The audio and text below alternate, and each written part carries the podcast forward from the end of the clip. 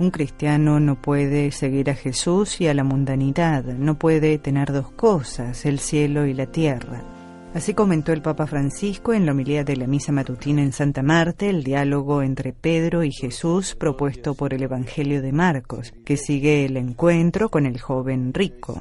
Pedro le pregunta a Jesús qué cosa habrían obtenido en cambio los discípulos por seguirlo. Y el Señor explica que seguirlo desde el punto de vista humano no es un buen negocio, es un camino de despojamiento y si el Señor te da la posibilidad de ser el primero, tú debes comportarte como el último, es decir, en el servicio. Es feo ver a un cristiano, independientemente que sea laico, consagrado, sacerdote, obispo, es feo cuando se ve que quiere las dos cosas, seguir a Jesús y los bienes, seguir a Jesús y la mundanidad.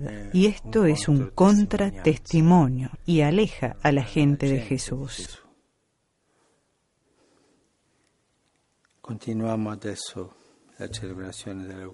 Ahora continuamos la celebración de la Eucaristía pensando en la pregunta de Pedro.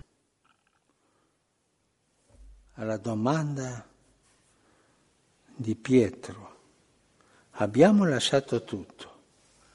Eh, come ci pagherei? Hemos dejado todo. ¿Cómo nos pagarás? Y pensando en la respuesta de Jesús. Il prezzo che lui ci dará la... El precio que Él nos dará es la semejanza a Él.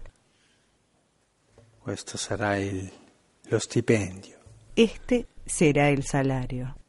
Grande stipendio, assomigliarci. Gran salario, asemejarse a Jesús.